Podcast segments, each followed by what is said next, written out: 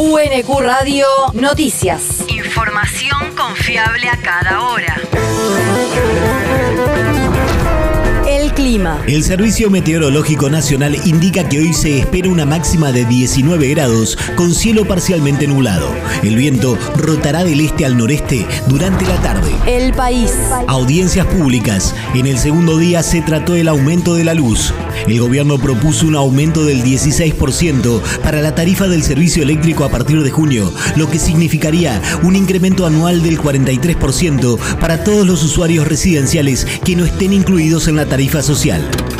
Muchos y muchas de nosotras. María José Lubertino, presidenta de la Asociación Ciudadana por los Derechos Humanos. Tenemos expectativas de que este gobierno marque una diferencia con el gobierno anterior y que los reclamos que se planteen y las cuestiones que se planteen en estas audiencias sean tenidas en cuenta y no estemos ante audiencias que son un trámite formal y que simplemente escuchan, registran, pero después las decisiones ya están tomadas.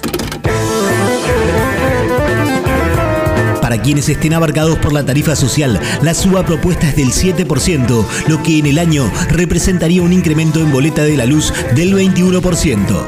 Las audiencias para debatir el ajuste tarifario de los servicios de energía continuarán hoy cuando se discutirá la segmentación de los subsidios que reciben los usuarios de gas y electricidad. La región. Piden elevar a juicio a dos exfuncionarios por las fumigaciones en Pergamino.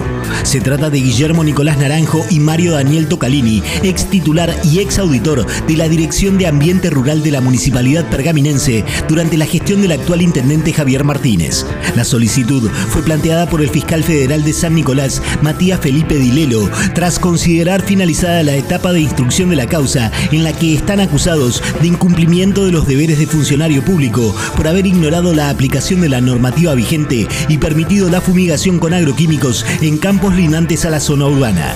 La investigación se inició como un desprendimiento de la causa en la que se investiga a los propietarios de los campos fumigados por contaminación ambiental con la utilización de residuos calificados como peligrosos. El territorio. Elecciones en Suteba Quilmes. En las elecciones internas celebradas ayer, en el distrito se impuso por 55% la lista del Frente de Unidad Docente que responde a la conducción provincial de Roberto Aradel, lo que representó la derrota de la lista multicolor, grupo que desde hace muchos años venía dirigiendo el gremio.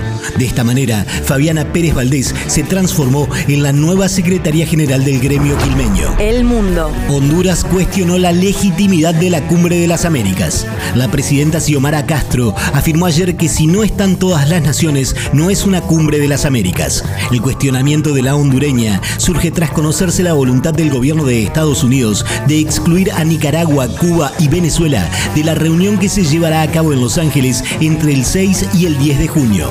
Antes, los presidentes de México y Bolivia ya habían anunciado su decisión de no concurrir al evento si se impide la participación de algún país de la región. La universidad. Resultados de la convocatoria para movilidades estudiantiles.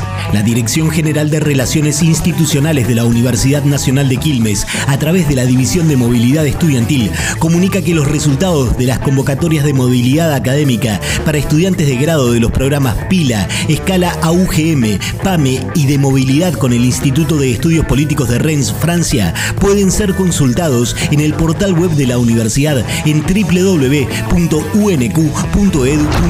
El deporte. Peñarol y Nacional quieren jugar la Copa Argentina. El presidente de Peñarol, Ignacio Ruglio, llegará hoy a nuestro país donde tiene planeado reunirse con el presidente de la Asociación del Fútbol Argentino, Claudio Tapia, y manifestarle el interés de los dos clubes más grandes de Uruguay de poder incorporarse al torneo.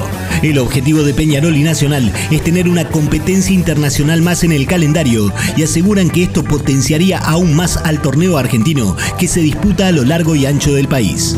UNQ Radio te mantiene informado. Información confiable a cada hora. UNQ Radio, la radio pública.